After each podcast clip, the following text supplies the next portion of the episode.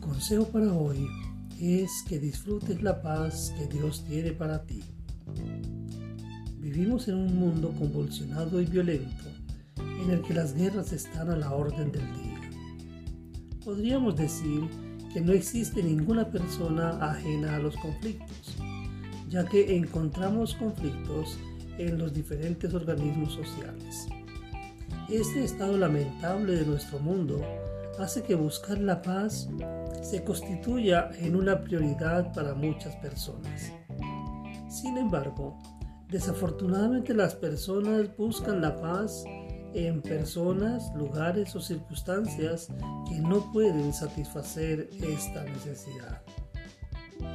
Por lo anterior, se hace necesario que volvamos nuestra mirada a las sagradas escrituras, donde el Señor nuestro Dios nos dice, nada estéis afanosos, sino sean conocidas vuestras peticiones delante de Dios en toda oración y ruego con acción de gracias.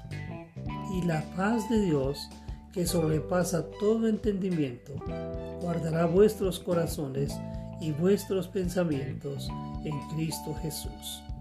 Filipenses 4, 6 al 7. En este texto, el apóstol Pablo quiere guiar a los filipenses a que enfoquen su mirada en la única persona que realmente puede dar esa paz tan anhelada. Por eso él dice, la paz de Dios, dejándonos saber con esta frase que hay otros tipos de paz. La paz de Dios es aquella que nos lleva a reposar aún en medio de las circunstancias más difíciles, recordando que Él es el soberano de la creación y que tiene el control de todo lo que sucede. Además de esto, necesitamos recordar las palabras que el Señor Jesucristo promete a los que disfrutan de una relación con Él. Él dice, la paz os dejo, mi paz os doy. Yo no os la doy como el mundo la da. No se turbe vuestro corazón, ni tenga miedo. Juan 14, 27.